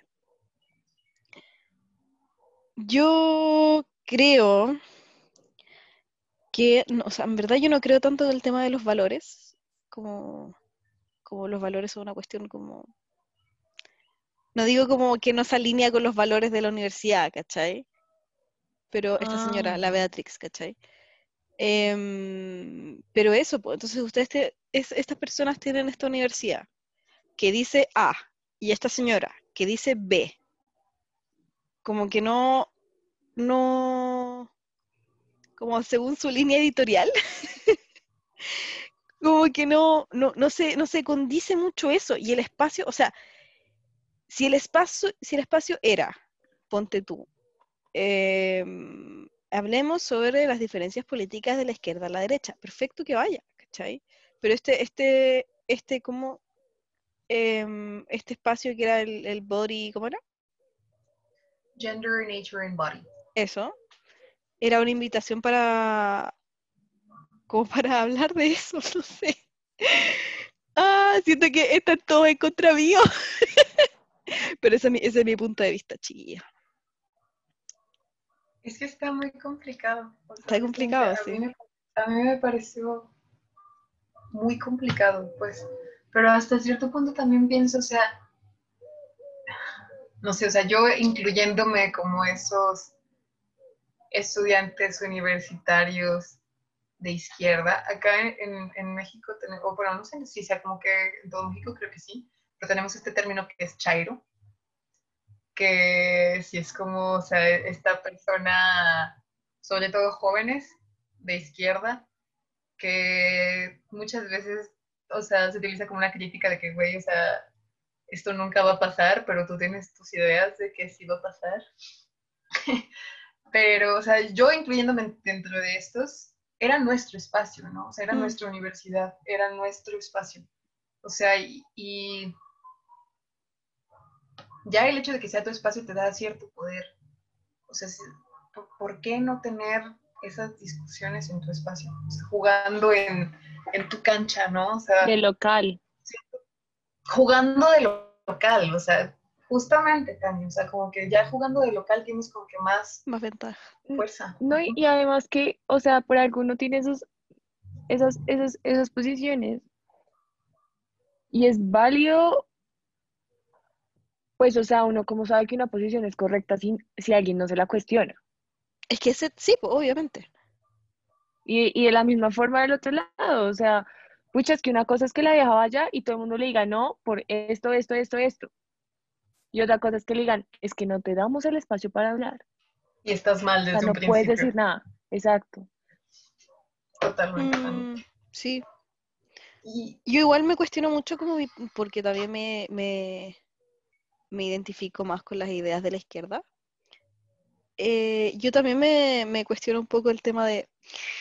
Yo constantemente estoy como en una lucha interna de eh, ver todo lo más objetivamente posible. Como ejercicio, como ejercicio para la mente. Tania me niega. Tania, es así. Em, No, amiga, pero es que es, es No. aceptarse como subjetivamente. No, pero yo, yo, o sea, a lo que me refiero es un poco el, yo me cuestiono mis relaciones desde intento, porque yo sé que es imposible, ¿cachai? Pero es un ejercicio, de la mente. me cuestiono mis relaciones desde un punto de vista eh, más, más, más de fuera. No puedo porque estoy adentro, pero hago el ejercicio, ¿cachai? Ajá. me cuestiono mi posición política desde fuera, como yo pienso. ¿Cómo ve una persona que piensa contrario a mí, políticamente a mí? ¿Cómo ven, eh, por ejemplo, la, la eh, ahora con lo que está pasando con el estallido social, el tema como la, la destrucción de infraestructura, ¿cachai? A mí, a mí no me puede importar menos que destruyan eh, la, la, no sé, las estatuas de gente que murió hace muchos años, ¿cachai? Porque son cosas materiales, lo van a reconstruir, es que lo van a reconstruir, porque son tan orgullosos en, en este país que van a reconstruir todo de nuevo para que todo se ve como aquí no pasó nada, ¿cachai? las estatuas de Entonces, Colón. A mí me da exactamente lo mismo que destruyan 30, 100 veces una estatua porque esas 30, 100 veces las van a volver a reconstruir. Y aunque no lo hicieran, es una estatua, ¿cachai? Mi... Entonces yo me cuestiono, ¿por qué una persona de derecha ve esto más violento que le quiten los ojos a, la a la- a las personas que están protestando? ¿Cómo? ¿De qué forma? Como que yo de verdad hago el ejercicio como, de verdad ponerme como en el lugar de las personas, cómo esto puede ser violen- más violento, ¿cachai? ¿Cómo puede- Y, y, y nada, al final me enojo mucho y dejo de pensarlo. Pero, pero, y sí, ahora me estoy como poniendo un poco como en el, en el punto de vista, o sea, lo que están diciendo ustedes, de que no le están dando el espacio para que hable esta señora. Pero no puedo, ¿cachai? No puedo, no puedo, no puedo. Es que esta, esta, sobre todo en un país que tiene tanta historia con esto como Alemania, ¿cachai? De que exista nuevamente un partido que avale esta, estas ideas, me complica, ¿cachai? Yo creo que es una cuestión como, como el no aprender, el no, el no, no, no sensibilizarse frente a eso. Mm, Dale. Bueno, es que una cosa, ah, ah, ah, una cosa es tener opiniones que vayan en contra de otras opiniones y, y tú argumentarlas y obviamente pues somos, o bueno, yo soy una persona completamente emocional que parte de las opiniones que tengo pues vienen de, de, de lo que me suscitan emocionalmente, pero tratando de, o sea, pucha, no, no podemos asumir, o sea, porque Alemania tiene esta historia y todo lo que pasó, pues lo- a lo que yo es, es que por algo volvió a estar en el Parlamento, ¿sí me entiendes? O sea, eso no, y eso no salió de la nada. O sea, es que en verdad no fue un tipo que llegó de la nada diciendo, todo, oigan, vean de repente esta idea, ah, y todo el mundo como copiamos, no. O como, no, ¿sí me entiendes? O sea, son ideas que ya vienen y, y claro, tenemos el, el, el, el imaginario de Alemania como, como este país donde, pues, o sea, se han empezado guerras, pero no es como que haya sido el único país que lo ha hecho. Y no son ideas que solo se ven en Alemania. No, obviamente. Esto es humano. Sí. Puta, ¿sabéis que antes de. ¿Es humano? ¿O el blanco? No lo sé, o sea, esa, idea de la superioridad. Es que todo lo que, según yo, todo lo que, hemos construido... la, la superioridad bueno, se lo voy a decir como hablando, digamos, de la raza aria, pues la raza aria no era blanca. o sea, la raza aria en la que se basaron para, para toda esta filosofía de, de superioridad racial, pues no era blanca. Entonces... A ver, eso no entiendo. o sea, yo los vi muy blancos. No, o sea, la filosofía de A lo mejor es que era invierno y O sea, la raza aria no, no, la raza aria no es alemana. Sí, pues. Yo también había leído eso, pero así como en un sí, no, no eh, es. reportaje Entonces, de es la raza Aria. Son eslavos. Es igual, o sea, la, la esvástica, la esvástica no es un, no es un símbolo ni de Occidente. La Es hindú, símbolo oriente, sí, Mm. Exacto. Y no sé, Egipto. En Egipto los esclavos, pues, habían esclavos blancos también. ¿Sí me entiendes? O sea, No. la superioridad Necesito O sea, saber obviamente- más de eso porque me dejas en un shock. Como que la raza aria no era blanca, como que los alemanes no, eran blancos. Yo vi las cosas muy diferentes. No, los, los alemanes, yo no dije que los alemanes no fueran blancos, pero es que la idea de raza aria no nació en Alemania, a eso me Sí, refiero. po. Ya, y, y, y de donde ellos se, se colgaron como para tener esta filosofía, pues no, o sea, es una raza aria que no, pues no era germana ni siquiera, así que, eh, si me entiendes, como, ¿Sabes de qué o sea, estamos en un momento, estamos en un momento donde la, o sea, la raza y, y la superioridad racial como que es muy, es, es muy prevalecente, pero hay que tener en cuenta que no toda la vida ha sido así. Y, y que superioridades se pueden dar por, por o sea, diferentes, pues son relaciones de poder y se pueden dar por diferentes motivos, así que Ujú. no me Y acuerdo de qué bajo hablando diferentes de esto, lógicas, pero- ¿no? O sea, diferentes Obvio. lógicas de. Digo, está- estábamos hablando hace un momento de feminismo, ¿no? O sea, hay, hay una relación de dominación y subordinación por el sexo, ¿no? O sea, por que, que viene, en, o sea, como que de fondo muchas veces de, de la genitalidad, ¿no? O sea, que tienes estos genitales y entonces eres, tienes que estar subordinado a estos otros genitales. Y, ¿sabes? Me acordé, que- creo que igual me, me va a hacer falta que me platiquen más de esto, pero me acordé de este museo, bueno, una exposición que estaba en, ubican este espacio en, ahí en el centro, donde estaba el muro, no el muro donde estaban, donde están los, el arte, sino un, muro donde como que puedes bajar y ves el muro y hay, hay un lugar arriba donde es como que un museo que tiene una exposición sobre muchas cosas, que viene como que desde los nazis hasta eh, el régimen de la Alemania Occidental, como hasta que se cae el muro, o sea, es como que, no sé si fueron a esa exposición, si les tocó. No, creo que no. Bueno, nomás les voy a platicar de una imagen que, güey, me causó muchísimo problema, muchísimo problema. Hasta hoy en día me causa problemas y de ahí nació mi tesis.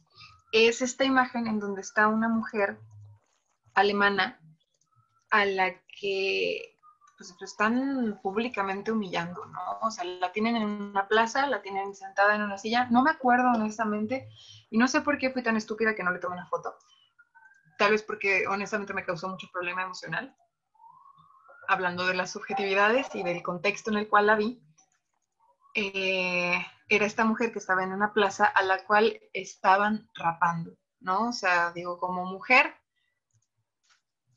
me parece muy agresivo el privar a una mujer de su cabello, ¿no? O sea, porque el, el cabello tiene tanto significado asociado a la feminidad. Y y bueno, la estaban, la estaban completamente, le estaban rasurando la cabeza porque se le acusaba de mantener relaciones sexuales con un polaco.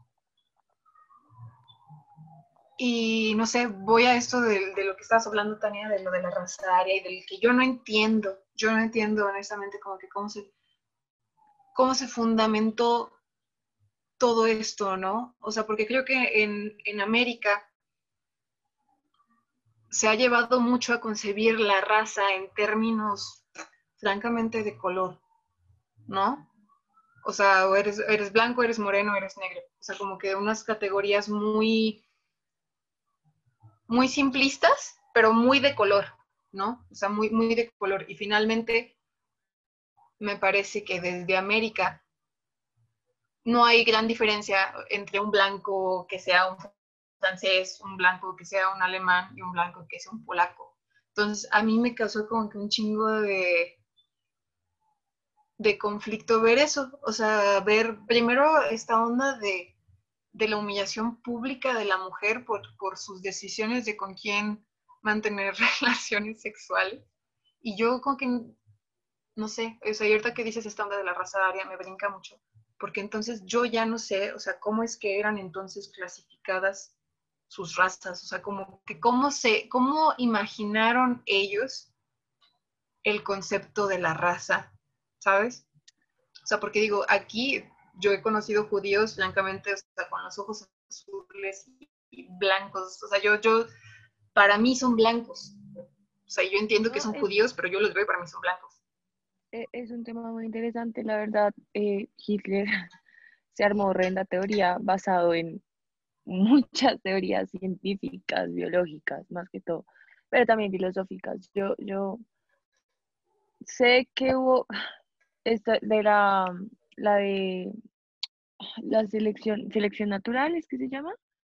¿Sabes? Como que al final, como el, la raza más fuerte la que prevalece. Darwin, gracias amiga, Darwin. Empieza desde Darwin y el man, pues hace esta tesis, la verdad, muy, o sea, o sea, es Darwin. Es interesante. O sea, es Darwin. ¿ah? No, y el man se saca unas ideas ah, como. Darwinismo social. No, es heavy, es heavy, pero pucha, yo creo que como tesis 5, o sea, man, como. Eh, el man supo lo que hizo, al fin y al cabo. Pero. Pero sí es muy interesante leer. Yo, yo la verdad tengo, tengo par, par teorías que utilizo, si quieres te las puedo pasar, pero también es, es, lo que, es de lo mismo que estábamos hablando. O sea, obviamente nosotros, pues, o sea, perdieron. Los ganadores fueron otros, se contó la historia. Pero de alguna manera la gente no va a ver el lado, pues, de lo que pasa. Sí, o sea, es que no fue un man que llegó como loco. ¿sí? El man no llegó como loco a hacer lo que hizo. Entonces, yo siento que también se deben dar esos espacios para que la gente vea de dónde salió o sea, se vea y se argumente y se creen las opiniones respectivas dejando de asumir.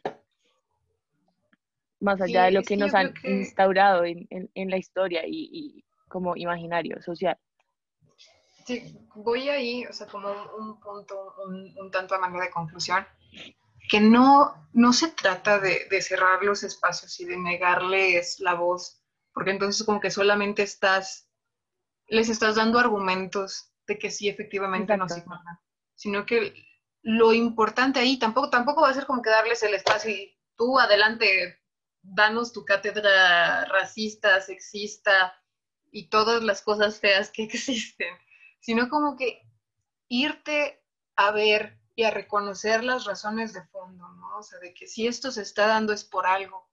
Exacto y, ver eso y contemplarlo y aparte, o sea, que, es un proceso de autorreconocimiento bien cañón, ¿no? O sea, que no, no es fácil, pero me parece que sí es, es necesario y me parece que, y esto lo hago como que en, general, como que en donde salen los populismos y en donde sale este discurso político tan antagonista, que es necesario sanar, ¿no? O sea, que, que normalmente cuando salen este tipo de discursos es porque hay heridas viejas y heridas muy profundas y heridas que a lo mejor ya no queremos ver, pero que no han sanado.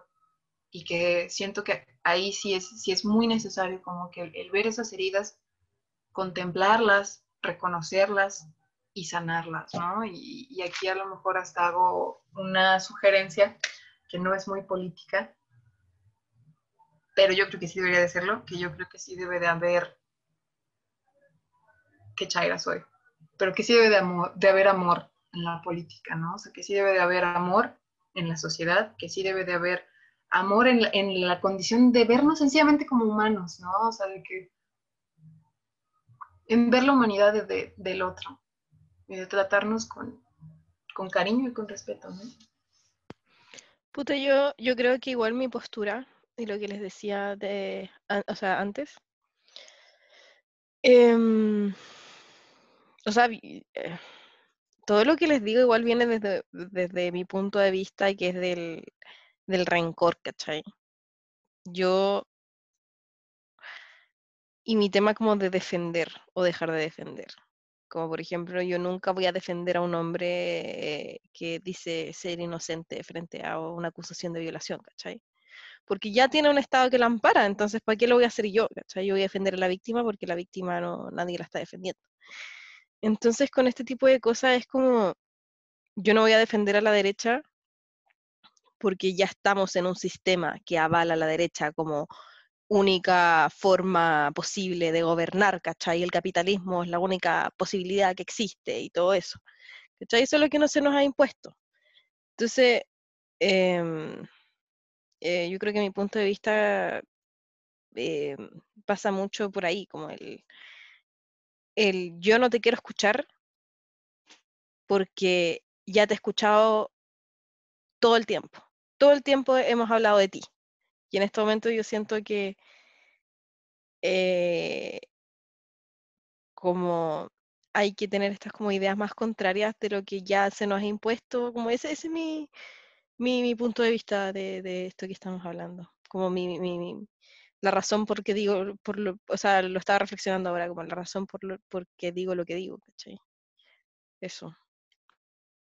Yo, yo siento que, o sea, es válido porque es tu punto de vista, pero más, más allá de,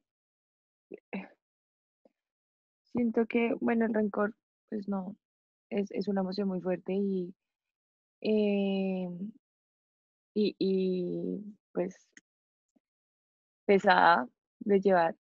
Pero yo siento que más allá del rencor lo que se necesita es como resentir, en, en todo el sentido de la palabra, como volver a sentir, como en verdad tomarnos el tiempo para volver a sentir lo que está pasando, más de pensarlo y sentirlo, y de resentir las cosas que están mal, ¿sabes? De decir como, pucha, no más. Pero, pero, ¿por qué?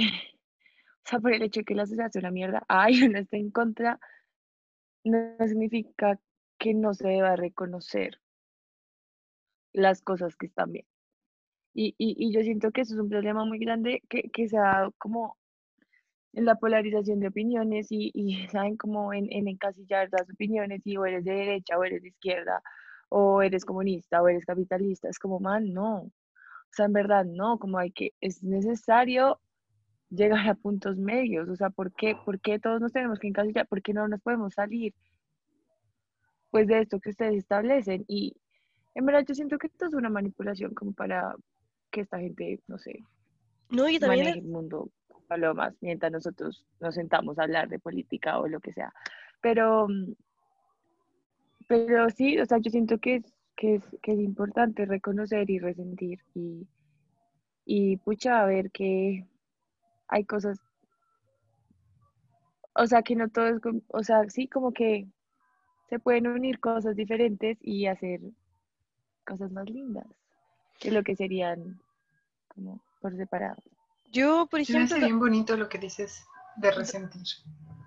Me gusta mucho esa, me gusta mucho esa propuesta y sabes, tal antes de que te voy a cortar antes de que hables, no, perdón. Dale, no, dale no. Eh, que eh, entiendo muchísimo esta parte del resentimiento, ¿sabes? Lo entiendo muchísimo, entiendo que, que es un resentimiento que es válido y no solamente por nuestras experiencias personales, sino por nuestras experiencias históricas, ¿no? O sea, y nosotras tres, pues, o sea, nuestras, en nuestra categoría de mujeres latinoamericanas, o sea, de mujeres latinoamericanas, pues tenemos, güey, un chingo de cosas por las cuales estar enojadas, un chingo de cosas por las cuales estar resentidas, ¿no?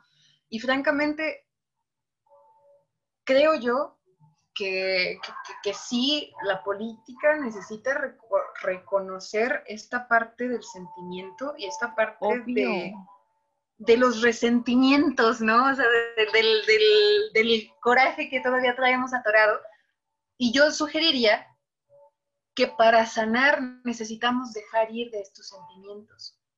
Pero, güey, está bien cañón decir, ay, no, sí, ya vamos a dejar ir, vamos a olvidar esto que pasó, cuando no es algo que pasó en el pasado, ¿no? Cuando es algo que sigue pasando, ¿no?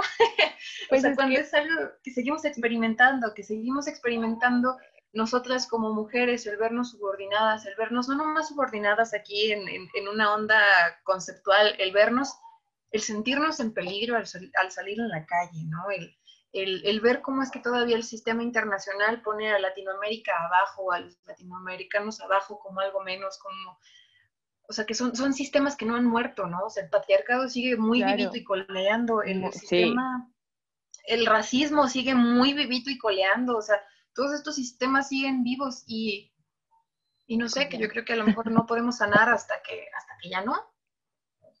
No, pero sí, claramente es necesario, pero yo siento que, mucha como humanidad tenemos que dejar atrás ese concepto de la intelectualidad, la razón, porque claro, o sea, ahí está, pero pues somos seres emocionales y al final uno se...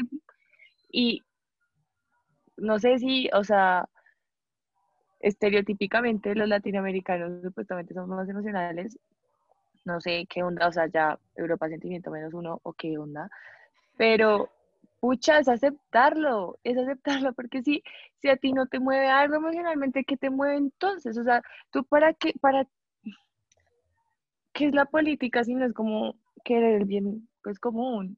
Y, al final es, es por un sentimiento de comunidad, ¿no? O sea, entonces, ¿cuál es la mentira? No, lo que necesitamos, necesitamos sanarlo, pero, pero no olvidarlo y es volverlo a sentir y ver cómo esta experiencia nos va cambiando nuestro, nuestras ideas respecto a lo que está pasando y así llegar pues a, algún lado y, y, y pues nada, Sí, yo no, yo no creo que haya que olvidar, claramente no hay que olvidar, porque si uno no recuerda, empieza a cometer los mismos errores una y otra vez. Pero, mm, y yo creo que es importante hablar y aclarar y decir y apoyar que uno puede cambiar de opinión. O sea, y me quedé muy pegada, me quedé muy pegada con esto de la, de la Catherine Hill, ya. Me quedé demasiado pegada con eso porque, ¿qué pasa? ¿Qué pasa si la loca ya le llegó el guion, lo leyó, le gustó y después terminó la película, vio la película, un mes después, dos meses después, un año después, dijo, ¿sabéis que esta película es muy mala? ¿Cachai? Está en todo su derecho de aceptar ese papel inicialmente y después decir, oye, ¿sabéis que esta película es increíblemente sexista, increíblemente estúpida? Está en todo su derecho. Igual que nosotros estamos en nuestro derecho de decir como, eh, ay, sí, eh, yo me identifico mucho con el, eh, el, feminismo liberal. Y después te das cuenta que, porque yo me identificaba mucho con el feminismo liberal, ¿cachai? Entonces, y después darse cuenta de que, oye, ¿sabéis qué? No, ¿cachai? Esa, esa no es la forma que yo quiero llevar las cosas. Está súper bien. Y después, y después salimos. la vida a rayar y romper y enseñar las tetas. Y estamos en el derecho, y estamos igual en nuestro derecho de dos años después escuchar esto y decir, bueno, mames, que está Claro, obviamente, si estamos todos creciendo y todos aprendiendo, si es como, no sé, si tenéis 60 años y, y, toda tu vida dijiste una cuestión y después te, se te abrieron los ojos, como, güey, sabéis que estuve equivocado todo este tiempo, estás en todo tu derecho. Y todo el tema como de las figuras públicas que cambian de opinión, ¿cachai? O sea, por muy, públicas que sean, siguen siendo personas, ¿cachai? Y le, le, pasa lo, mismo que nos pasa a todos nosotros. O sea, ayer me gustaba el helado de vainilla y ahora me gusta el helado de frutilla. Está bien. Está bien. y con cosas tan chicas como eso y con cosas tan grandes como las ideas políticas, las ideas como revolucionarias sociales, ¿cachai? Está todo, está todo bien. Este es un espacio de crecimiento, un espacio seguro. Y quiero decirles que estoy demasiado contenta de que tengamos este diálogo. Lo encuentro muy bacán, porque siento que en muchas cosas estoy en desacuerdo con ustedes, pero las quiero tanto que es como wow. Y es que, ¿no crees que así se debería de hacer la Es que así se debería hacer todo. Sí, o sea, así se debería de hacer, o sea, en este espacio en el que, o sea, yo en, en ningún momento, así me puedan decir como que algo con lo que yo no estoy de acuerdo en absoluto, en ningún momento voy a dejar de apreciarlas, en ningún momento, o sea, voy a dejar de verlas como iguales a mí en la condición de que somos humanas, ¿no? O sea, en la condición de que somos humanas y entonces, o sea, las reconozco igual que me reconozco a mí, o sea, y me reconozco primero a mí como humana en la cuestión de que, güey, no soy perfecta, nunca lo fui, jamás lo seré. Y pues francamente lo mínimo que puedo hacer es extenderles la misma cortesía, ¿no? La misma cortesía de que pues sí, a lo mejor estamos en construcción, estamos en evolución, si nos quedamos en con algo del señor Darwin, yo me quedaría con eso, como que todos estamos en constante evolución. Eh, nada, pues bueno, este, eh, claramente no, no hablamos de, del tema que habíamos propuesto al principio, pero bueno, eso todavía, ¿no? Es lo que hay, es lo que salió. Y es lo que necesitábamos decir en este momento, supongo, y, y qué lindo, qué bonito que podamos encontrarnos a discutir todo tipo de opiniones y, y apreciarnos en el momento y, y reconocernos cambiantes, ser felices en todo momento y también ser tristes si queremos. Pero bueno, amigos, no, solo espero que les haya gustado este podcast. Eh, en el próximo capítulo hablaremos de lo que dijimos al principio de este capítulo. Y ya, cuídense luz en la cara, sean felices o no, como quieran. Besitos. Hagan lo que quieran. Piensen lo que quieran. Lo que quieran. Recuerden reconocerse como valiosos, como valiosas. Hagamos comunidad. Y hagamos comunidad también aquí. Ustedes también son parte importante y parte integral de lo que, de lo que es este podcast. Entonces, díganos que nunca, sé si decirles que dejen en los comentarios o qué onda, pero igual, si nos escuchan, lo más probable es que tengan un contacto directo con alguna de las tres personas que aquí participamos, entonces también pueden hacerlo de esa manera. Sí. Eso, les quiero mucho y estoy, estoy muy contenta. Yo también, me, me voy muy contenta. Besitos en la cara, como dice Tania. Y... Besitos en la cara y nos vemos en otra oportunidad, o sea, nos vemos, nos escuchamos en otra oportunidad. Chao, chiques. Un besito, Mac.